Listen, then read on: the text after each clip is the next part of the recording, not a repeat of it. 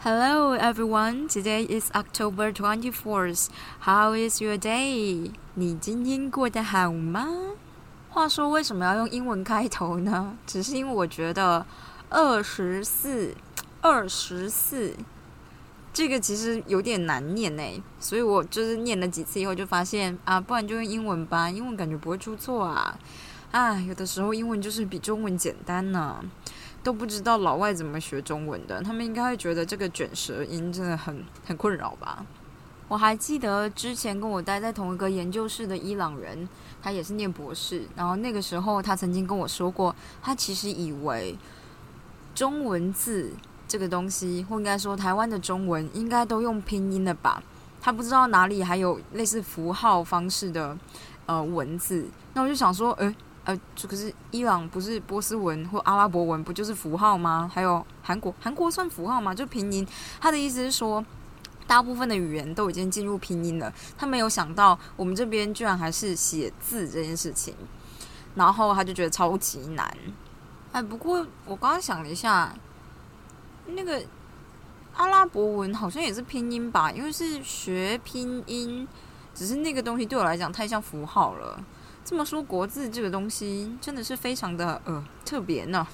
好的，虽然我们有点离题，不过我们还是要来倒数一下。今天既然是八月二十四号，距离我们一起考技师的日子剩下八十九天，所以我们已经没有三个三十天了。我们现在剩下两个三十天加二十九天，感觉非常的多呢。那依照惯例，我们就来处理之前的题目吧。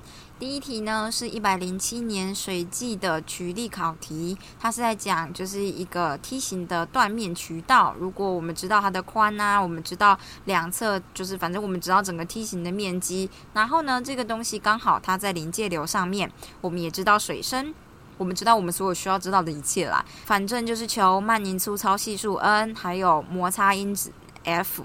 然后还要判断，如果就是这个曲段受到某一个干扰的时候，这个水波是怎么传的？那它的波速又是每秒多少公尺？这个部分当然不可能用讲的，让大家知道怎么做。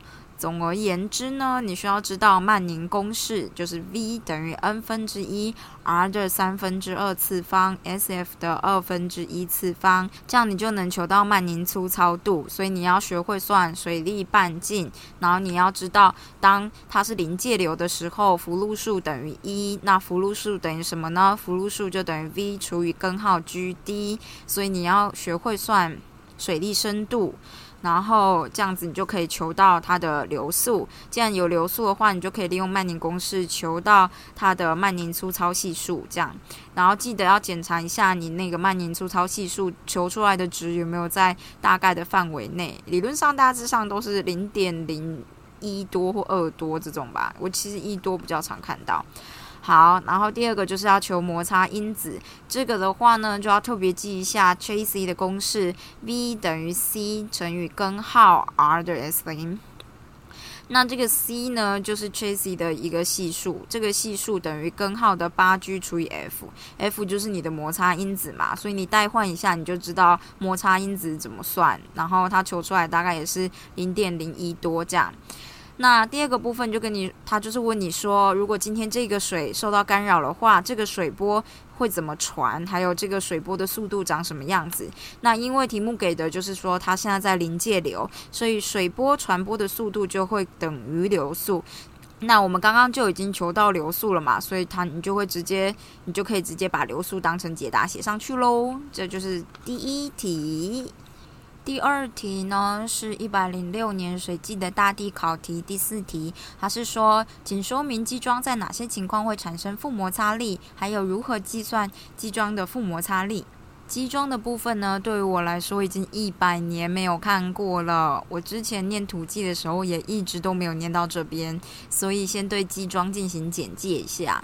之前有谈过建筑物的浅基础的部分，那基桩的话刚好就是深基础。那我们什么时候会需要用到基桩呢？这个部分其实可以在基础工程的桩基础这个地方找到哦。第一个部分就是当我们浅层的土壤是很软弱的土壤的时候，第二个有可能就是因为土壤有异化的考量，就是你可能这个地方土壤异化就太软弱了，所以你就会使用装基础来解套。毕竟你房子还是要盖嘛。第三个就是当你基础需要承受比较大的水平力的时候，比如说可能就海边吧，你就需要承受比较大的风力啊、地震力，就是那种侧向的劲力这样。第四个部分的话，就是当你的基础需要承受比较大的浮力的时候，这种情况都是你的地下水位其实比较高，或者是说像是学校啊那种会盖地下停车场，那它其实载重就是比较小，那种地下室载重比较小的情况之下，相较于地下水的上浮力的时候，有些基础会上浮，所以就会用基桩，然后利用它的表皮摩擦力来抵抗上浮力。第五个呢，就是当你的基础差异呈现量过大的时候，大家也会用基桩的方式来克服这个问题。第六个就是基础有冲刷之余的时候，通常就是河流里面的桥墩，还有它的桥台。那因为水会一直把附近的泥沙带走啊，或者是下游有人盗采砂石的时候，你可能桥墩就容易裸露啊。这时候你就要采用很深的基桩，认真的打进河床里面。这样，那接下来要复习的可能当然就是基桩的破坏模式有哪些啊？特别是单桩的模式，通常我们计算的时候好像都使用单桩，就是你只算一根基桩。还有就是它的设计要求，它怎么算承载力的？啊？由于基桩打下去的时候，除了底盘，就是底盘承载力的那一层给它的一个承载往上的力之外呢，基桩本身旁边跟土的摩擦力也会提供就是某部分的承载力。所以在这个算的部分，你就要分成砂石还是就沙土或者是粘土来算它的承载力，它的摩擦力也不尽相同。这样，那回到我们的题目，什么时候会发生负摩擦力嘛？那正摩擦力跟承载力呢是同一个方向，是向上的；负摩擦力的话是向下的。那什么时候会发生这件事情呢？就是当我们的基桩穿过极软弱的土壤。或者是因为地表填土啊，然后土可能很弱，还是有可能地下水的降低，导致呢桩体本身周围土壤的呈现的速率大于基桩的下陷速率，所以你相对于周遭的土，基桩呢好像就在上浮一样，这个时候产生的摩擦力就称为负摩擦力，那它的方向是向下的哦。那要怎么算呢？基础上的话，你要先把图给画出来哦。如果是要算负摩擦力的话呢，其实就是它呃承载层呢还是会给你一个向上的力。那其实，在基桩的某个部分呢，会出现一个中立点。中立点以下呢，摩擦力都是向上；但在它以上呢，摩擦力都是向下。那这个中立点的深度呢，根据不同的土层，它有不同的算法。那题目反正是问你说你要怎么算这个负摩擦力。我查到的部分呢是有两个方法，第一个就是以有效应力进行估算哦。这个摩擦力呢，就会等于 sigma v prime 乘以 k 乘以 tangent 的 delta f。sigma v prime 呢，就是你地层的有效覆土压力；k 的话呢，就是土壤的侧压系数，它是没有因次的。tangent 的 delta f 的 delta f 呢，是土壤与基桩表面之有效的摩擦角。这边应该都是以中立点以上的深度进行计算的。那有第二个比较简单的方程式，可是就是我觉得我也不太可能背得住。这好像是日本的一个协会提出的。他说呢，如果你今天的基桩是打在沙土层，那你就可以参考附近土层灌入试验的就标准灌入试验的 n 值进行推估。它的方程式呢，就是 Fn 等于三加 n 除以五，这样。反正就是这样子啦。那在这边提供一些台湾工程小常识喽。刚刚有提到呢，之所以要用基桩，其实就是可能第一个原因，你附近的土壤太烂；第二个部分的话呢，就是你可能这附近的土壤就是高度的异化。那这个在台湾呢，其实就是发生在西南部的沿海嘛，所以有些工程呢，就是当你算出来发现可能会有负摩擦力的时候呢，需要搭配的就是地层改良哦。第一层改良呢，当然最简单，你可以换掉那边的土壤，你可以对土壤进行夯实，你可能震动吧，震动它，压密它，或让它脱水，你把水抽掉啊，或者是你就是固化这些土壤，加劲，或者是看你要增减温度，或者进行反正就是物理或化学之类的原理进行地层的改良哦，大致上就是这样啦。好的，我今天又再次意识到我自己的。呃，渠道力学还有我的基础工程，到底是有多少的记忆全部都消失了？不过我们反正就一天一天慢慢来嘛，是不是？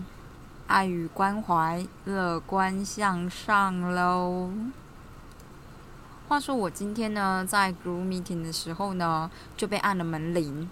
啊，先跟大家说一下，就是我们的 group meeting 是远端的，所以我就待在家里面 meeting 这样。那总而言之呢，我就听到啊门铃响了，然后发现是邮差，邮差就说挂号，想说嘿挂挂号吗？但是反正我现在在静音的情况之下，然后我就快速冲下楼，然后去收这个挂号。但重点是呢，这个东西不是我的，是阿婷的。他就跟我说，嗯，你这边三楼是工作室吗？我就说哦不是啊，是私人的。他就说啊。那你是谁？你是你跟林继廷这个人是什么关系？我想说，哎，你怎么能判断我就不是本人呢？然后我就说，我想了超久，哎，其实我那时候想说，我我要说什么？我要跟他说我是同居人吗？但其实我之前呢说过一次我是同居人，他就不给我签收了，因为他就说，呃，同居人就是没有什么法律效益。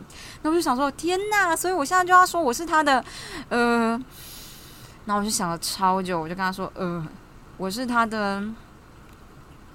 配偶，我是他的配偶，然后他就呈现一个哈配偶，然后我就想说，天哪，是不是很少人会跟邮差说我是他配偶？然后他就说配偶，所以你是他的太太吗？我就说对，他说好，那你在这边签你的名字。结果在我签名的时候，他就说配偶就是老婆嘛，所以你是他的老婆。我就说哦，对对啊，然后我就觉得这实在太尴尬了。所以，我们在这百般无奈的氛围之下，决定结束今天的 podcast。明天呢，打算要做一百零六年大地工程第三题。